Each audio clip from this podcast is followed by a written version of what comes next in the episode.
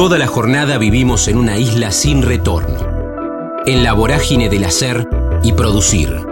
En el kilómetro cero del día tenemos más ganas de escuchar que de hablar. Ya fuimos patrios oyendo el himno. Ahora, animate a cruzar la frontera.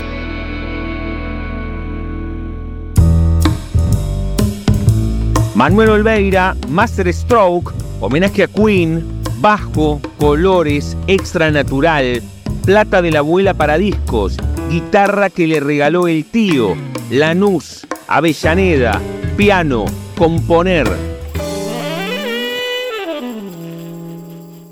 Estamos en la frontera, aquí en el aire de Radio Universidad, en AM 1390 hacia la provincia de Buenos Aires. También estamos hacia todo el mundo a través de la web en el www.radiouniversidad.unlp.edu.ar porque sentimos la radio.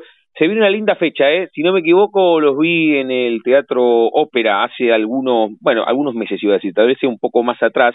Estoy hablando de Master Stroke, que el próximo 1 de julio se van a estar presentando en el Teatro Metro en 4, 51 y 53. Quiero saludarlo a Manu Olveira, que es el bajista de la banda y nos va a contar un poco del recorrido y de lo que se trata este homenaje, esta resignificación de una de las bandas más emblemáticas de la historia.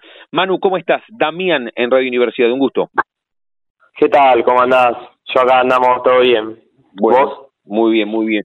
Eh, si, si, no me equivoco, no, no hace mucho que estuvo, a ver si, si estoy bien, ¿estuvieron en el Teatro Ópera hace algún tiempito, Manu, te acordás?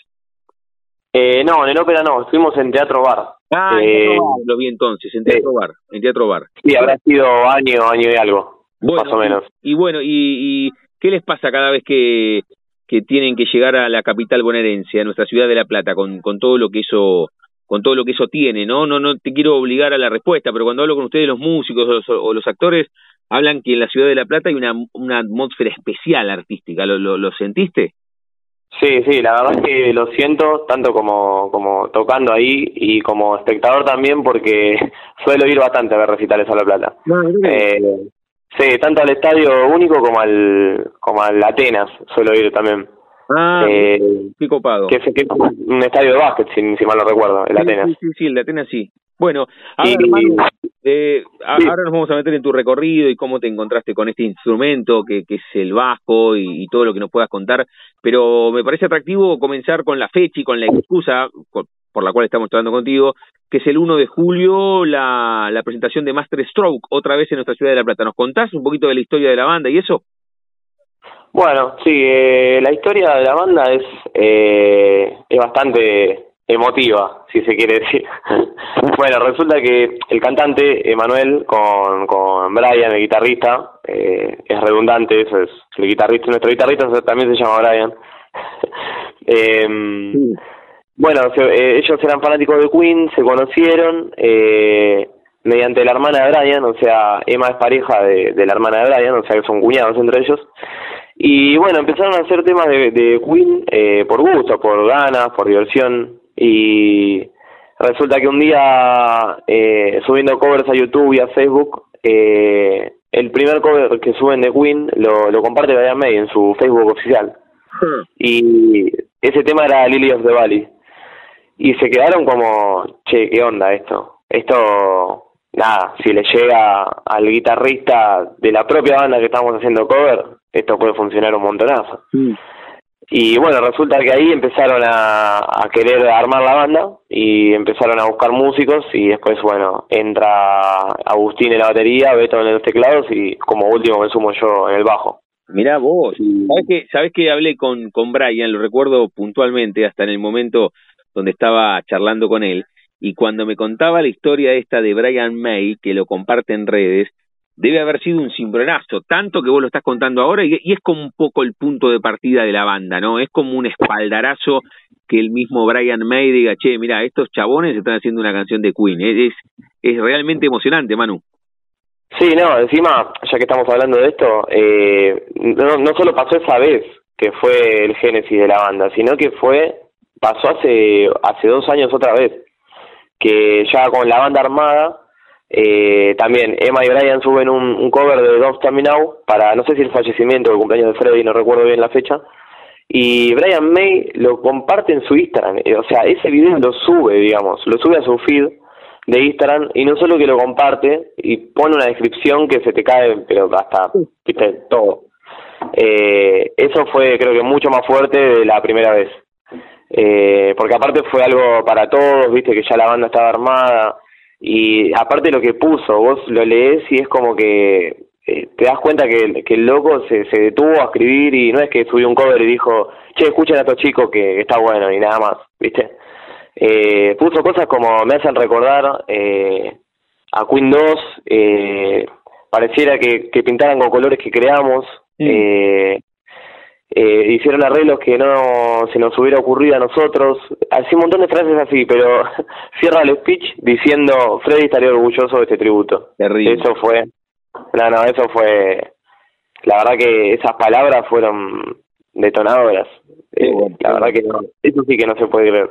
Estamos hablando con Manu Olveira, él es músico y nos está contando parte del recorrido de Master Stroke, esta banda, tributo, homenaje a Queen que ustedes van a poder disfrutar el próximo sábado 1 de julio en el Teatro Metro 4, 51 y 53. Pueden ir a las boleterías del teatro o si no, ¿cómo es la manera? Sabes que puedo buscar acá la info, pero tal vez vos la tenga más clara. No, tranqui, yo lo sé, yo lo sé. Sí, sí, eh, puede ser en la boletería del teatro de lunes a sábado o si no, en Platea 1. Ah, Platea 1, Platea 1. Ese, ese dato me faltaba. ¿Qué, qué, qué etiquetera era? Platea 1, Platea 1. Bueno, eh, y, y, vos dijiste que, que fuiste el último en sumarte. ¿Cuánto hace que estás en el proyecto Master Stroke vos? Eh, todos estamos del momento cero. O sea, la banda se gestó todos juntos. O sea, ah, digamos que tiene... Porque vos, vos ah, o sea, vos dijiste fui el último en sumarme, pero todavía no era banda. O sea, eh, hasta, hasta, que no hasta que no estuvieron todos o, o, sea, están los músicos originales desde el comienzo. Claro, exactamente. Yo dije, eh, me sumé último porque, digamos, mientras iban buscando, eh, ya encontraron músicos, pero todavía capaz no, no, no, no tocaban en vivo, no ensayaban, no hacían nada y me sumé y ya se armó la banda, digamos. ¿Y cu cuándo fue eso, Manu? Ubicanos en, en tiempo almanaque. ¿Cuánto tiene Master Stroke? Ya la banda tiene cinco años. Mm. Eh, la primera fecha fue 2018. Eh, 28 de abril de 2018 fue la primera fecha. ¿Sabes qué? Creo que, creo que eh, lo charlé con, con el cantante, porque ustedes venían con esta situación de Brian May, venían presentándose en vivo y llega la pandemia, y ese crecimiento en algún momento terminó siendo una meseta, o en realidad pendiente abajo. ¿Cómo manejaron ese tiempo de pandemia con una formación y una banda que estaba recién naciendo, porque estamos hablando de 2018, bueno, tenían menos de dos años. Sí, totalmente. Mira, fue la verdad que fue horrible lo que pasó ahí eh, en el 2020, porque aparte veníamos creciendo todo muy prematuro, porque nada, con el tema película, con había mucho furor con Queen, entonces como que crecimos demasiado de golpe, ¿viste? Y el 2020 fue como un, nada, fue casi volver a empezar de vuelta, ¿viste? Eh, pero pero bueno, igual es, es, es así la carrera de, la música, del arte, ¿viste? Es siempre estar ahí peleándola, ¿viste? No, es que nunca estás tranquilo, digamos. Eh, y nada, fue la verdad que realmente fue como, como volver a empezar, digamos, ¿viste? En cierto punto. Eh, tanto como para que la gente no se olvide de nosotros, ¿viste? Volver a decir, bueno, eh, aparte en 2021 también fue no, no estaba todo tan liberado, ¿viste? Fue, fueron como dos años muy difíciles. Eso te, iba eh, a preguntar, porque tenés muy claro el, el primer concierto, ahí nombraste abril del 18 hasta con la fecha. ¿Cuánto tiempo estuvieron sin subirse a los escenarios? Y durante la pandemia, ¿qué hicieron? ¿Se juntaban, ensayaban vía Zoom? ¿Hicieron alguna, alguna versión cada uno en su casa como se estilaba en aquel momento? ¿Qué hicieron? Sí, hemos, hemos hecho alguna versión así. Sí, solíamos grabar para también, viste, como digo, mantener vivas las redes y que la gente no se olvide y saber que estamos ahí igualmente, viste. Pero, pero sin, no es lo mismo que estar arriba de un escenario. Eh, habremos estado un año y monedas sin, sin tocar un escenario y la verdad que fue aterrador. Sí, sí. Eh, sí, sí, la verdad que fue, fue horrible. A ver, la historia con Manuel Beira estamos charlando, el disparador, la excusa es que Master Stroke, este tributo, este homenaje, esta resignificación de la obra de Queen, la hacen hace cinco años. Master Stroke y van a llegar a la ciudad de La Plata, ya varias veces se presentaron, pero el 1 de julio, el primer día del segundo semestre del año, van a estar en la capital bonaerense, el sábado 1 de julio, en el Teatro Metro, 4, 51 y 53, sacando las entradas por Platea 1, sino directamente en las boleterías del teatro. Cada uno de los integrantes de la banda debe tener un propio recorrido de interpelación que le hizo la banda. En tu caso, ¿cómo te encontrás con Queen? Porque había discos de tus viejos en tu casa, porque te gustaba cuando eras chico. ¿Cómo te encontrás, Manu, vos con, con la banda, con Queen? Eh, eh, yo sí, el, yo entré como el menos fanático, o sea, entré, digamos, mejor dicho, como el no fanático. Eh, todos los demás eran muy fanáticos y yo entré más que nada porque yo tenía una banda con Emma, con el cantante, eh, de temas propios, eh, hacíamos temas, era, era, un trío, ¿viste? ¿Cómo se llamaba? Y Extra Natural se llamaba. Mm. Y bueno, resulta que cuando se gesta esta banda, yo dije, bueno, me sumo para, qué sé yo, un tiempo para tocar con ellos. Y aparte Queen, a ver, me gustaba un montón. No era fanático, pero me gustaba un montón. Y dije, bueno, toco con ellos, que, que seguro va a sonar bien porque ya lo conocía de cantando. También conocía a Brian que tocaba muy bien la guitarra. Y bueno, me sumé y hasta el día de hoy no, no, sigo acá. Y iba a decir algo más que me olvidé. Eh, a ver, que vos eras el menos, el menos fanático. Y a partir de estar en la banda, o sea, hiciste un recorrido inverso, porque los chicos son fanáticos de Queen. Vos te sumaste sin ser fanático. A partir de tocar las canciones, ¿te tocó una fibra diferente que no habías pensado en la banda? exactamente. De hecho, y te iba justo a hablar de eso, me, me lo preguntaste. Eh, sí, sí, totalmente. No, aparte, yo conocía poner los más conocidos, Somebody to Love, Love My Life, viste, los más eh, icónicos. Y resulta que me, me pasaban para sacar temas que no, en mi puta vida los escuché y los escuchaba y me, me ponía a sacar leña de abajo y digo, lo que me estaba perdiendo. Y hasta que me puse a escuchar toda la discografía de Queen y nada, ahora me convirtieron en un fanático. Bien, bien, bien, bien, está buenísimo, está buenísimo. Con Manu Olveira estamos charlando de la fecha que tiene Master Stroke, este tributo, este homenaje a Queen el sábado 1 de julio en el Teatro Metro 4, 51 y 53. Se sacan las entradas por Platea 1 directamente en las boleterías del teatro. Te aparto un poco de la fecha, Manu, y te pregunto a vos directamente como músico, ¿en qué momento te empezás a relacionar con el arte? Tal vez fue la música o tal vez fue, no sé, el, el teatro. ¿Cómo, ¿Cómo es que te metiste en ese universo? Digo, tres o cuatro años delante de un espejo, o la maestra dijo cuando tenías ocho, hay que hacer de Manuel Belgrano en el colegio, y vos ahí te subiste al escenario y pasó algo mágico adentro tuyo. ¿Cómo es que te metiste en este universo? Eh, mira, a mí el teatro, o sea, siempre me llamó mucho la, la música más que otras cosas. Yo sentía ya de chiquito que había una conexión especial por ese, por eso, ¿viste? O sea, ya de, por ejemplo, yo tenía ocho años y mi abuela me daba plata para comprarme juguetes y yo capaz quería ir a Musimundo a comprarme el último disco que había salido de Green Day. Y nada, era como, quizá no lo racionalizaba en ese momento que había algo especial, sino que ya cuando fui creciendo, ponerle 12, 13 años, dije, che, esto, acá hay algo más, eh, acá hay algo más que, que me gusta la música y nada más, ¿viste? Es como amor puro. Y, y bueno, y a la vez siempre sí, el tema arte me gusta, o sea, de hecho, como decís vos, cuando me hacían actuar, todas esas cosas, yo era medio caradura y me gustaba, me divertía, todo lo que tenga que ver con esa rama, que no sea estudiar matemática y todo lo demás, lo hacía, ¿viste? Y no lo hacía mal, de hecho. Y, y, bueno, a, a partir de los 12 me puse a tocar un instrumento, que fue la guitarra, hasta los 15 que agarré mi primer bajo, y, y bueno, de ahí no, no me separé más de la música. Porque también en mi casa siempre hubo mucha cultura musical, ¿viste? Es como todo el tiempo se escuchaba música, todo, ¿viste? Era eh, yo también eh, mamar eso, o sea, ¿viste? Eh, conocer mucha música por mis viejos y bueno, yo creo que eso también influyó un montón en mí. Igual no, no sé si es tan determinante porque, por ejemplo, mi hermana se crió conmigo y nada que ver con la música. Ella vivió lo mismo, ¿viste? Con respecto a, escuchar lo que escuchaban nuestros viejos. Pero pero igual, dentro del amor que le tengo, genuino, eh, también contribuyó un montón lo que lo que me hacía mamar mi viejo, ¿viste? ¿Cómo, ¿Cómo fue, Manu, el tránsito de la guitarra al, al bajo? Dijiste a los 12 la guitarra, a los 15 el bajo. ¿Cómo fue? Porque faltaba un bajista en una banda y dijiste, che, me gusta. ¿Cómo es que cambias eh, la guitarra por el bajo? ¿En qué, cómo, se da ese tránsito? Eh, no, porque yo eh, no sabía muy bien lo que era el bajo, ¿viste? Y una vuelta escuché un recital en, internet que no, te puedo explicar lo que sonaba ese bajo. Ahí descubrí lo que era el sonido. Y dije, no, quiero, quiero un instrumento de estos. Y bueno, junté plata y me compré un bajo muy pedorro. Eh, no quiero decir la marca porque no, quiero bardear.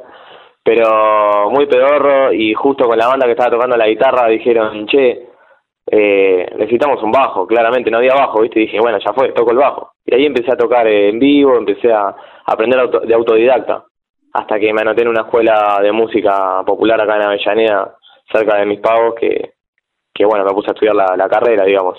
Ah, bien. Eh, te iba a preguntar justamente, ¿dónde, ¿dónde había sido esa infancia? ¿En Avellaneda o de dónde sos vos? Yo soy de La Luz. Ah. Exacto. Como casi todos los, los masters. Como casi todos, de zona sur menos el tecladista. Los, los Master Stroke, bien. Y, y ahí cuando empezaste a, a un poco darle academia a tu a tu cuestión autodidacta también, eh, descubriste cosas nuevas, una cosa es lo que uno puede tocar de oído y otra cosa es todo lo que uno puede eh, recorrer con justamente eso, ¿no? Darle darle academia a, tu gusto. ¿Cómo fue ese tránsito de, de ir profesionalizando tu vocación? Sí, sí, totalmente. Vas eh, descubriendo que es un mundo inmenso, interminable, que también fui encontrando como mi voz en el instrumento, eh, mi manera de ser, de tocar, de, de transmitir. Eh, vas encontrando, es un camino largo, hermoso, ¿no? Pero eh, también me, me di cuenta que me gustan todos los instrumentos. Toco un poco también de piano, agarro a veces la batería. O sea, me gusta todo en sí, la música, ¿viste? Eh, pero dije, no, me tengo que casar con un instrumento porque, y bueno, el bajo fue el que más amor le tuve en ese sentido. Mm. Manu, ¿cómo, ¿cómo te encontramos a vos en las redes y cómo encontramos a la banda para, para ver esto que, que hacen? Bueno, mi red personal es Manuel Olveira 16 en Instagram y en Instagram en la banda estamos como Master Stroke Oficial.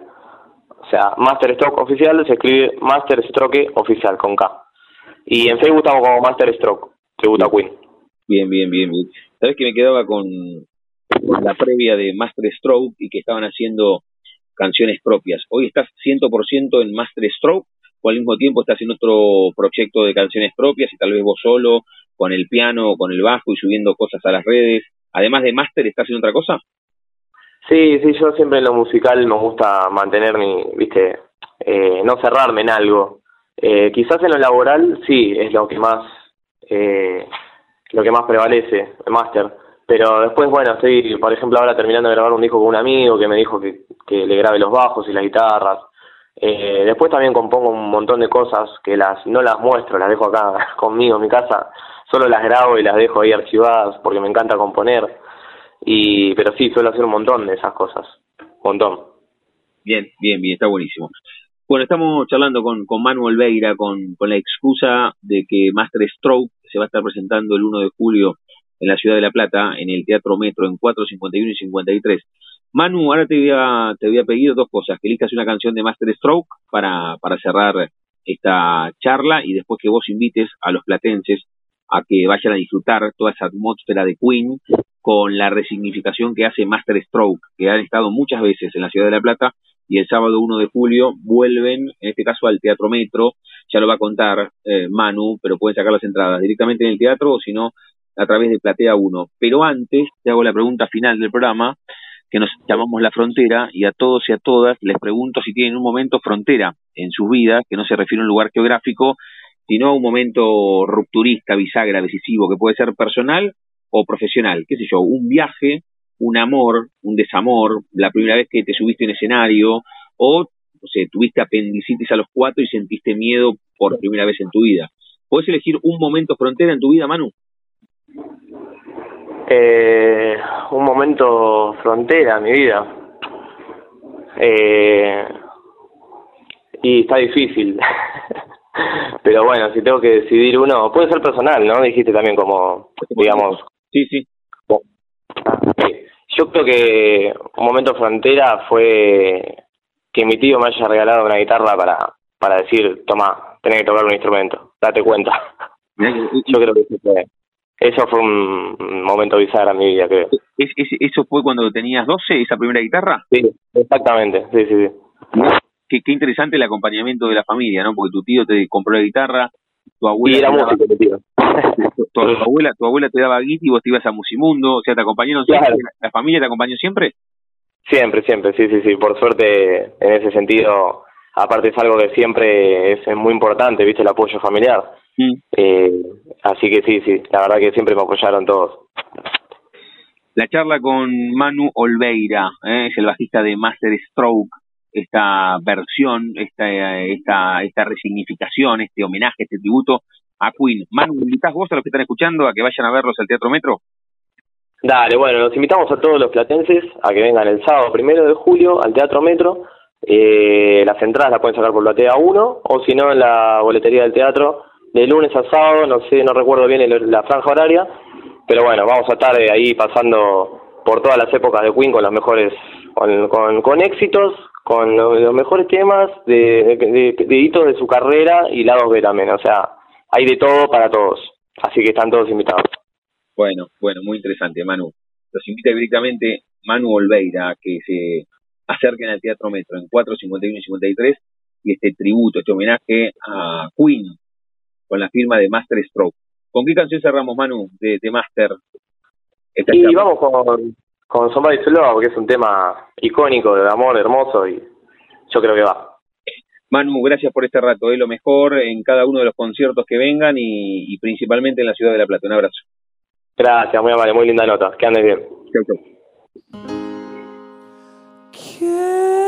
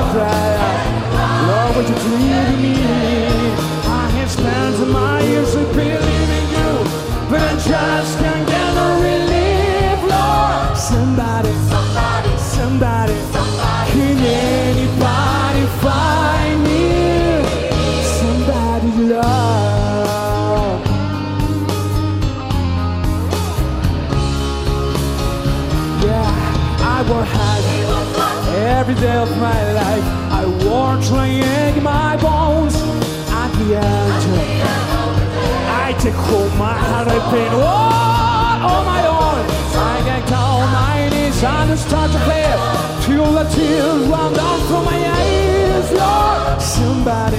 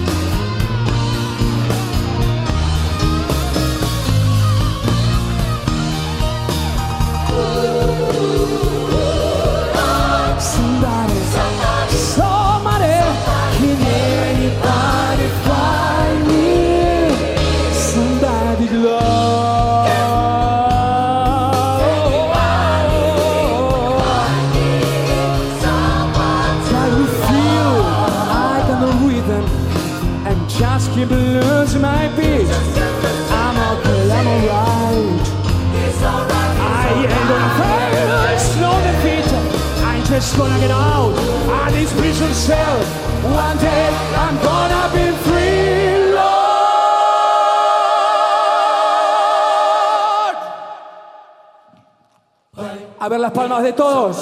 Eso. A ver todo el teatro. Eso.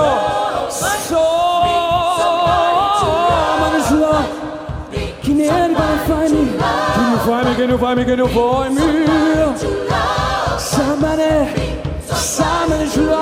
Eso.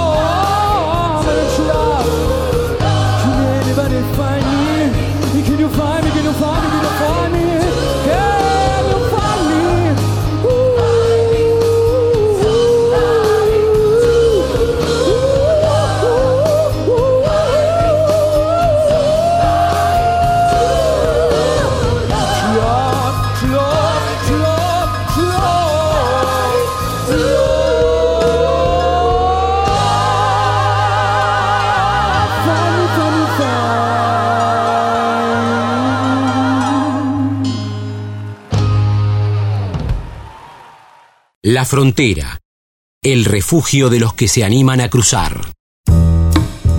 Cristian Palacios, Teatro Argentino en Inglés, Festival Play On, Títeres, Objetos, Compañía Nacional Fósforos, Conurbano, De la Guarda y Fuerza Bruta, La Lección de Anatomía, CONICET, Mundo Vilina, Identidad. Estamos en la frontera, aquí en el aire de Radio Universidad, en AM 1390, hacia la provincia de Buenos Aires. También estamos hacia todo el mundo a través de la web, en el www.radiouniversidad.unlp.edu.ar, porque sentimos la radio. También encuentran nuestras charlas en nuestro canal de Spotify, que es La Frontera Universidad, en esta séptima temporada que llevamos en el aire de la primera radio pública en el país, la primera emisora universitaria en todo el mundo. En este caso quiero saludarlo a Cristian Palacios para que nos cuente del festival Play On, Teatro Argentino en Inglés. Son solamente dos días, el 30 de junio y el 1 de julio, o sea, el último día del primer semestre del año y el primer día del segundo semestre del año. Ahora, dentro de algunas jornadas, en el Centro Cultural Espacios, que queda en Whitcomb, 2623, en Villa Ballester. Y bueno, a ver si dije toda la data bien, si no, no, no, nos va a corregir en todo Perfecto. Cristian, Cristian, ¿cómo estás, Daniel, en Universidad? Un gusto. ¿Cómo va? Todo bien, perfecto, la data, perfecto. Bueno, bueno. A ver, no, no, nos contás porque es el, el primer festival, ¿no? Bueno, en realidad es eh, mm, nace el festival de una. Nosotros tenemos espectáculos, somos tres compañías que organizamos el festival: la Compañía Nacional de Fósforos, que es una compañía de teatro a pesar de su nombre, este, la Compañía Maragall Títeres la Compañía Teatral Ar de la Nona. Somos tres compañías que tenemos eh, varios espectáculos, digamos, generalmente la mayoría son para infancias, eh, o para adolescentes, este, y eh, que por diferentes cuestiones tenemos espectáculos eh, adaptados al inglés, ya sea porque hemos viajado por el mundo, digamos, haciéndolos, este, o bien incluso en algún caso porque con, con, el objetivo al revés de, viajar, que es que lo montamos en inglés. Entonces, este, teniendo como esa, esa, esa, ese material, digamos, se nos ocurrió que era interesante eh, eh, reunir todas estas obras en un festival, este, y porque si bien hay producción de teatro en inglés, hay mucha, digamos, este, que se usa generalmente se, como material didáctico para que las escuelas vayan a ver teatro y es una forma diferente de aprender inglés, de aprender otro idioma, este, no, no había un festival así, digamos. Este, y en muchos casos también pasa que, sin, sin, sin hablar mal de ningún compañero ni compañera, pasa también de que esos materiales, como son eh, obras pensadas más que nada para que los chicos aprendan inglés, no son muy buenas teatralmente, digamos, este, porque están pensadas para con otro objetivo, ¿no? En este caso son obras que son que son obras de teatro, que están pensadas como obras de teatro, que fueron originalmente estrenadas en castellano, pero después las adaptamos al inglés para poder hacerla o bien en otro país o bien en este caso en este festival y, que los, obviamente la idea es que el, público pueda venir a verlas y, se lleve, digamos, primero la experiencia de ver teatro en el idioma, que es una experiencia interesante, y después quizás un aprendizaje, ¿no? Este, bueno, por eso es que hacemos este festival. Cristian, y nos contás el, itinerario de lo que tiene, porque son, son varias, nos contás que son tres compañías, me parece que está bueno que hagamos un recorrido, y después si querés eh, eh, profundizamos y además hablamos de tu recorrido y de la compañía, pero para hacer un anclaje en el festival, hagamos el recorrido también para que la gente tenga la cabeza y que nos ubique. Dale. ¿Te parece? Sí, sí, sí, bueno, te, cuento un poquito. La, la, la, las compañías son la compañía, como te dije, la Compañía Nacional de Fósforos, que es la que yo integro, digamos, básicamente, la Compañía Omar Álvarez Títeres y la Compañía de la Nona, que son la, compañía Omar Álvarez Títeres bueno, es una compañía que tiene ya 35 años de, de actividad es una compañía de, que, que, tiene mucho recorrido, sobre todo a nivel internacional, o sea, a nivel nacional, sin duda, pero también a nivel internacional, y es una de las compañías de títeres este, de, de mayor, digamos, excelencia en el país, este, de los que más saben de títeres, del arte de los títeres, este y con una apuesta interesante porque es una, una compañía que, que, trabaja con el riesgo no digamos no son en general nuestras obras las obras que hacemos las tres compañías son obras que son riesgosas eh, sobre todo con lo que realmente se entiende como el teatro para las infancias no generalmente uno piensa en el teatro para para los chicos y las chicas y piensa bueno obras coloridas que, con happy end digamos con música canciones obras de animación y nosotros no proponemos eso proponemos otra cosa son obras con historia que básicamente tienen buenas actuaciones, buena calidad, buena manipulación, bueno, nada, otro otro recorrido, digamos. Este, y dentro de eso, de, de, lo que son las compañías, las obras que se van a presentar en el festival son cuatro, eh, es un festival cortito, como vos dijiste, este, son porque es la primera vez que lo hacemos y que bueno queremos empezar, después si, si funciona bien eh, lo replicaremos otro año, quizás con más material y de otros otros, otros grupos. Perdón, que me interrumpa, pero ¿cómo, cómo nace esta idea de, de plantear estas cuatro obras en un festival? ¿Lo venían, lo venían craneando con el resto de las compañías? ¿Cómo es que se da ahora? Y si querés recordarnos vos, por, y por qué en Villa Ballester son ustedes de la zona, ¿por qué? Ah, sí, eso, también me olvidé de decirlo, que nosotros somos fundamentalmente tres compañías del conurbano, de la provincia de Buenos Aires y del conurbano. Este, y las tres militamos mucho esa pertenencia, esa identidad, digamos. Hemos, hemos laburado en Capital, hemos laburado en La Plata, hemos laburado en todo el país, pero militamos mucho nuestra pertenencia al lugar del que somos. Este, la Compañía Nacional de Fósforo, de, la que soy yo parte, y a de la Nona no tenemos sala, pero anclamos mucho en el Centro Cultural Espacios, que es una sala de Villa Ballester, que es la sala de la compañía Álvarez Títeres, que gestiona la compañía Álvarez Títeres, que es una sala hermosa en Ballester, eh, más que nada dedicada al mundo de los títeres y a las infancias. Eh, y bueno, nada, nació la idea, como contaba antes, eh, de que nosotros realmente, o sea, Omar tenía, por ejemplo, dos espectáculos, eh, tiene un montón de espectáculos en, en, otros idiomas, digamos, incluso una de las obras que se va a presentar, El Soldadito de Plomo, está hasta en guaraní, digamos, traducida hasta en guaraní, porque, digamos, él viajó mucho con esa obra. Eh, bueno, tenía en inglés, también tenía otro espectáculo que se llama Un ratocito de la luna en inglés, eh, otro espectáculo que se llama Julieta y Romeo, digamos, que es el, el, Julieta que, que busca a Romeo que desapareció, este, que es una versión obviamente de Romeo y Julieta, también estaba en inglés, y bueno, en mi caso, digamos, el espectáculo se llama Mundo Vilina, que, que la adaptamos al inglés este, y, y, para, para justamente para al revés, para poder como ofrecerla al mercado internacional, ¿no? Eh, y bueno, y a partir de que teníamos estas horas dijimos, bueno, hagamos un festival donde podamos mostrar todos estos materiales, este, que lo puedan ver, y, y además es un festival gratuito, con lo cual también tienen acceso todas las personas, digamos, no solamente el que paga una cuota cara de un instituto de inglés y que a veces este tipo de horas se dan, pero son caras porque hay que pagar una entrada, que está bien porque es un trabajo, ¿no?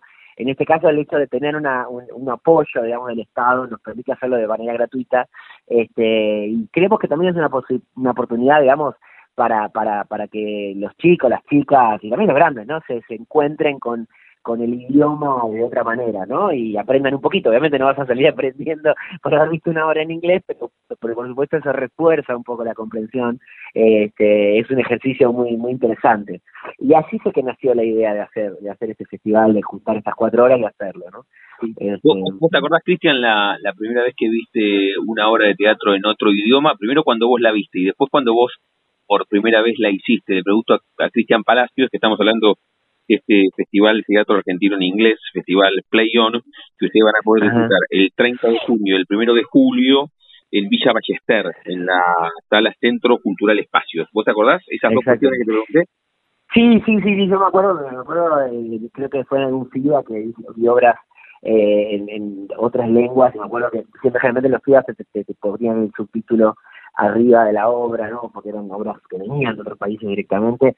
Y este y me acuerdo que en un momento dejabas de mirar el subtítulo y te dejabas a mirar este, este espectáculo, incluso con obras que no entendía nada, aunque yo, en inglés yo, lo entiendo bastante bien, pero no sé, he visto espectáculos en polaco, yo no entendía nada, pero en un momento dejaba de mirar, digamos, los subtítulos y pasaba como a disfrutar del espectáculo sin importarme demasiado este que no, no entendiera la lengua o al revés, este disfrutando de ese... Como un como un juego, sabes que es la primera vez que lo pienso, pero, pero cuando justamente ves una obra en polaco y no entendés el texto, te debes detener y enfocarte más en, en otras aristas del espectáculo que tal vez si entendieses el texto no le darías tanta pelota, ¿no? Totalmente, totalmente. Y en algunos casos entendés, hasta empezás a entender, digamos, este, lo que lo digo, empezás a entender algo de la lengua también, ¿no? Entendés que ciertas palabras significan ciertas cosas. Sí, sí, es un ejercicio muy interesante, es es como un distanciamiento re, re, re interesante el de ver el teatro en otras lenguas.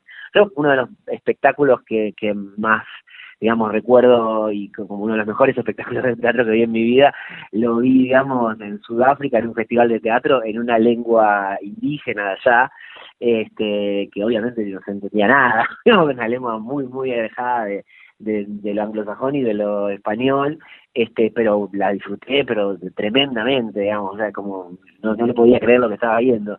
Este, y después también la experiencia, de, bueno, yo también a la vez, en este, en este mismo que estoy contando, fue donde también hice yo mi primera hora en, en inglés, digamos, este, que también fue una experiencia, es una experiencia re interesante actuar en otra lengua, porque no es solamente traducir y listo, ¿no? Es es, se requiere todo un ejercicio, digamos, porque ya cuando la expresión cambia, ¿no? Cambia todo, digamos, cambia la expresión y entonces cambia la manera en que tenés que decir ese texto, que por ahí en castellano sonaba de una manera y en inglés suena de otra, ¿no? Este, y bueno, de hecho, la, traducción de estos espectáculos no fue solamente traducir el texto y, ponerlos en escena, sino que fue traducirlo en un sentido, o sea, practicamos este, escénicamente esa traducción, no la hicimos escénicamente, eh, lo cual fue un ejercicio súper, súper interesante. Eh, no sé, yo, una de las cosas que siempre cuento es en, en la obra que, que yo protagonizo, que se llama Mundo Divina, eh, un personaje fundamental de la obra es el cuco, ¿no? El, cuco, el monstruo.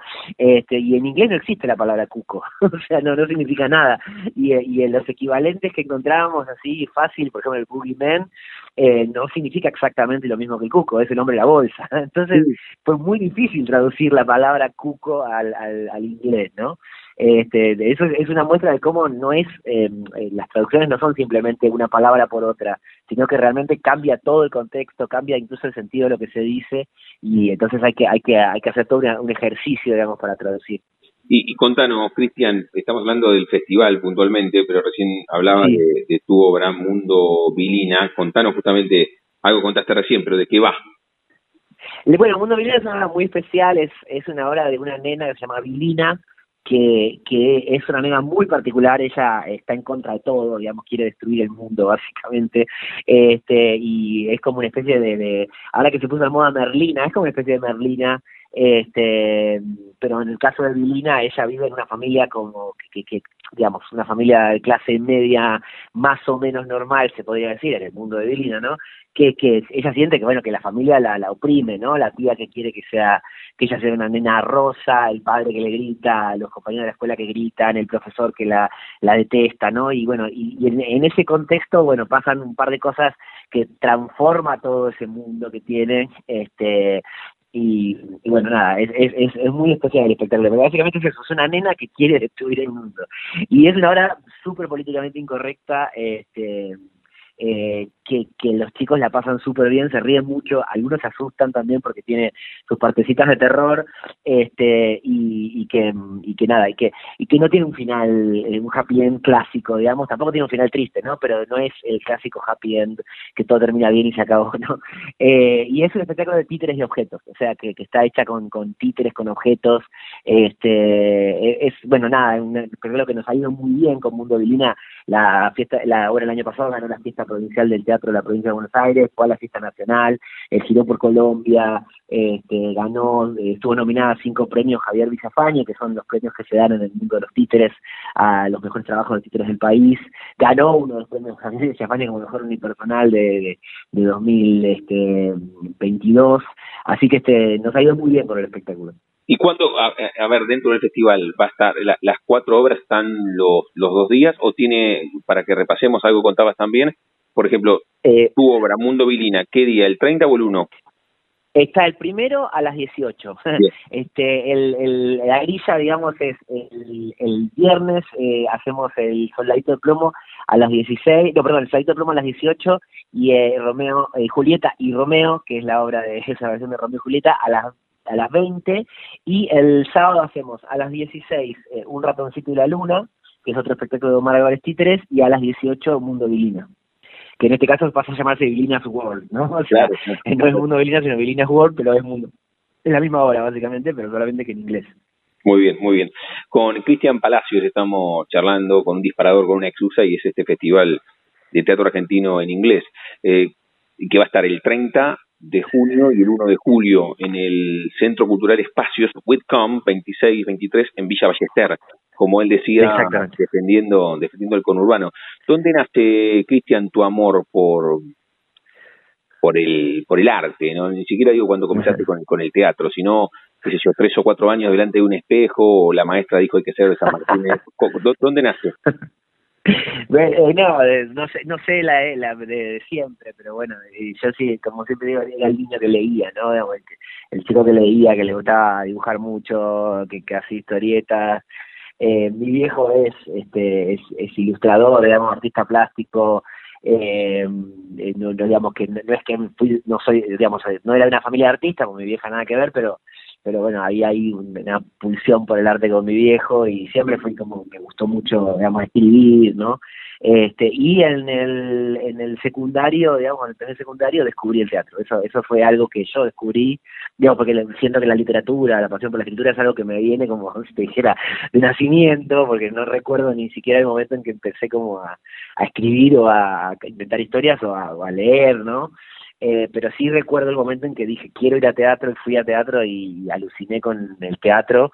Eh, y como después me pasó a mí eh, cuando he sido profesor de adolescentes ver cómo los adolescentes alucinan con el teatro y que fue lo mismo que a mí me había pasado. Y ya lo solté digamos o sea, después de ahí este seguí haciendo teatro, bueno, seguí escribiendo en ellos, también soy dramaturgo y, he publicado alguna novela, digamos, este, pero básicamente de ahí, digamos, de adolescencia, que nace el amor por el teatro y después, bueno, tuve posibilidad de, de, de laburar con, además de estar con la Compañía Nacional de Fósforo, que es eh, como el proyecto que yo que yo más sigo porque es mi proyecto este y que hemos laburado un montón también la posibilidad de no sé laburar con eh, estuve en la lección de anatomía hace muchísimos años este que en su momento digamos era como hacer teatro, era hacer teatro profesional no hacer teatro en una calle corriente, digamos, en una sala, este, con una entrada que me pagaban un sueldo, este, y después trabajé en De la Guarda, ¿no? Trabajé en, en, en el espectáculo del Bicentenario de Fuerza Bruta, digamos, tuve la suerte de pasar por esos lugares eh, que me diera una experiencia y bueno, y, y quedarme por, por, para mí lo más interesante quedarme con, con el proyecto personal, no, digamos, este, grupal de la Compañía Nacional de Fósforos. ¿Cómo, cómo fue, Cristian, ese, ese proceso de, de profesionalizar la, la vocación? Porque tiene muchos, entiendo, altibajos también el arte, ¿no? De, eh, vos dijiste recién, sí, claro. algunos laburos, pero, pero profesionalizar el arte debe ser complejo. ¿Cómo, cómo lo llevas vos y esta decisión de, de, de quedarte con tu compañía, no? Eh, y es, sí, es complejo, eh, eh, o sea, tiene, bueno, tiene sus pros y sus contras, ¿no? Digamos, este, eh, sería como muy largo, pero básicamente yo, yo digamos, mi, mi, mi, primer eh, laburo profesional, como te decía, fue en la lección de anatomía, que fue, entré por un casting, ¿no? Y fui, entré por un casting y eh, empecé a laburar y estuve un año con ellos.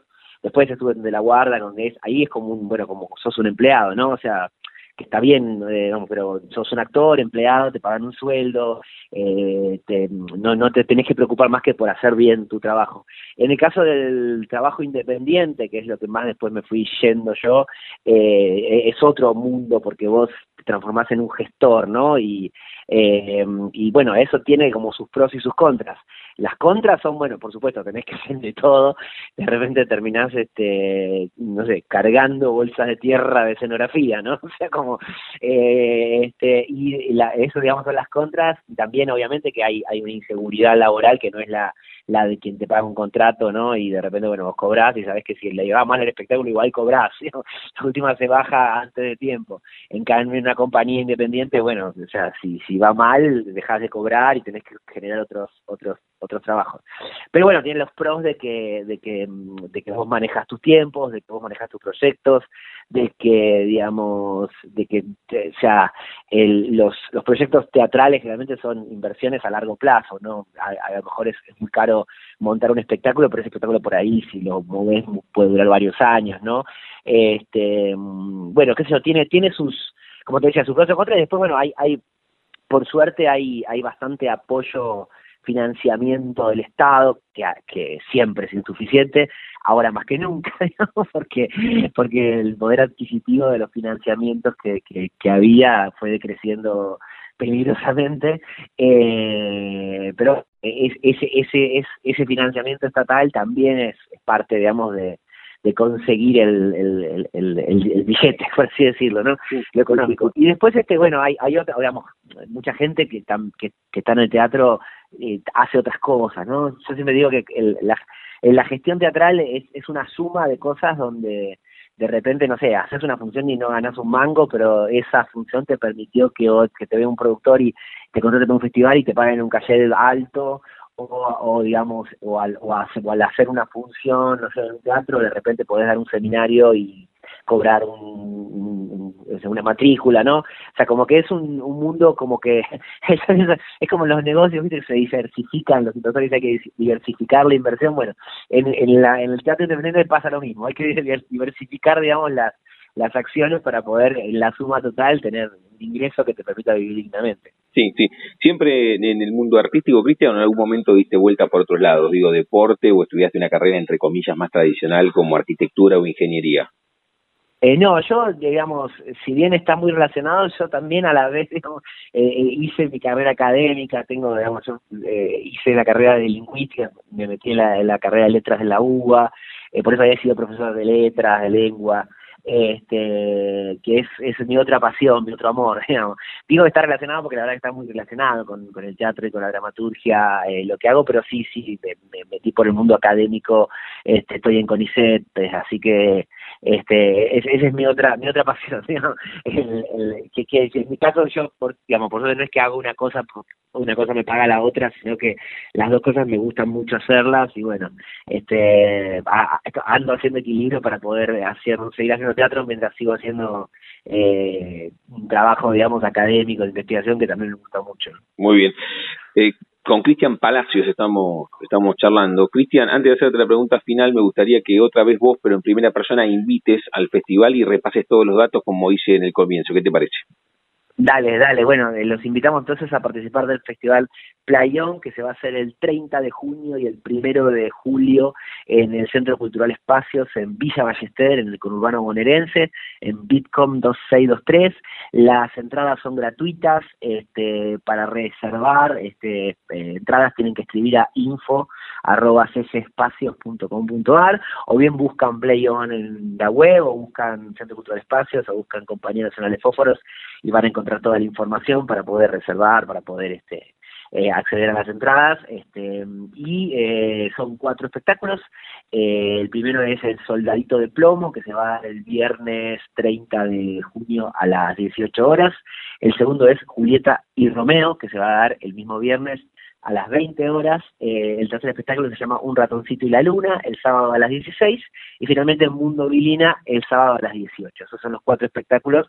Son en inglés, o sea, los espectáculos son enteramente hablados en inglés este eh, aquel que no sepa mucho inglés y quiera venir igual, no se preocupe porque igual la va a pasar bien, no es que va a decir, che, la verdad me aburrí con un bongo, porque los cuatro espectáculos son muy muy dinámicos, este así que no no es que solamente dependen de la comprensión lingüística como podría ser, no sé, ver un drama, ¿no? De, de así que este el que no sepa mucho inglés la, va, la puede ver igual y el que sepa un poquito va a encontrar una oportunidad, digamos, para, para practicar lo que ya sabe. Espectacular, Cristian, ahí está la venta para este 30 de junio y el 1 de julio en el Centro Cultural Espacios. Cerramos, Cristian, cada una de las charlas jugando con el nombre de nuestro envío y a todos les pregunto, ¿me escuchas ahí? Sí. ¿Me tenés, Cristian, ahí? Sí, sí, sí. Ah, perfecto, perfecto. Pensé que te había perdido. Te decía que cada, uno, cada uno de los, de los encuentros jugando con el nombre de nuestro envío y a todos les pregunto si tienen un momento frontera en sus vidas, que no se refiere a un lugar geográfico, sino un momento rupturista, bisagra, qué sé yo, la primera vez que diste una clase, la primera vez que te subiste en escenario, el primer viaje al teatro, no sé, eh, algún viaje de placer, un momento frontera, ¿puedes elegir?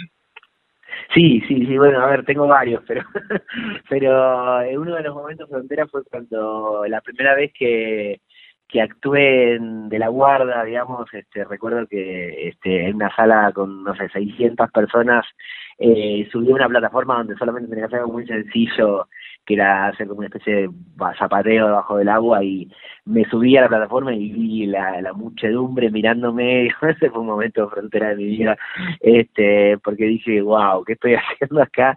Y, y, no, ya lo había decidido, pero ratifiqué, digamos, mi convicción de que, me gustaba mucho hacer teatro. Espectacular, Cristian. La charla con Cristian Palacios hablando del festival Play On Teatro Argentino en Inglés, el 30 de junio y el 1 de julio en Villa Ballester, en el Centro Cultural Espacios. Métanse porque los cuatro espectáculos, los dos días, son gratuitos. Así que buceen y, también experimenten esta, esta situación de ver teatro en otro idioma que debe estar buenísima. Cristian, gracias por este rato. ¿eh? No, gracias a vos. Te mando un abrazo grande. Chau, chau. Nos vemos, chau, chau. Pasaporte en mano. Noctámbulos con la radio abajo de la almohada equilibristas entre el ayer y la ilusión de mañana. Somos La Frontera. Idea y conducción, Damián Zárate. Idea y colaboraciones, Julián Álvarez. Producción de notas, Puma Gaspari. Edición y postproducción, Juan de Vega. Idea sonora, voz y edición, Diego Carrera. Voz artística, Pablo Dupuy.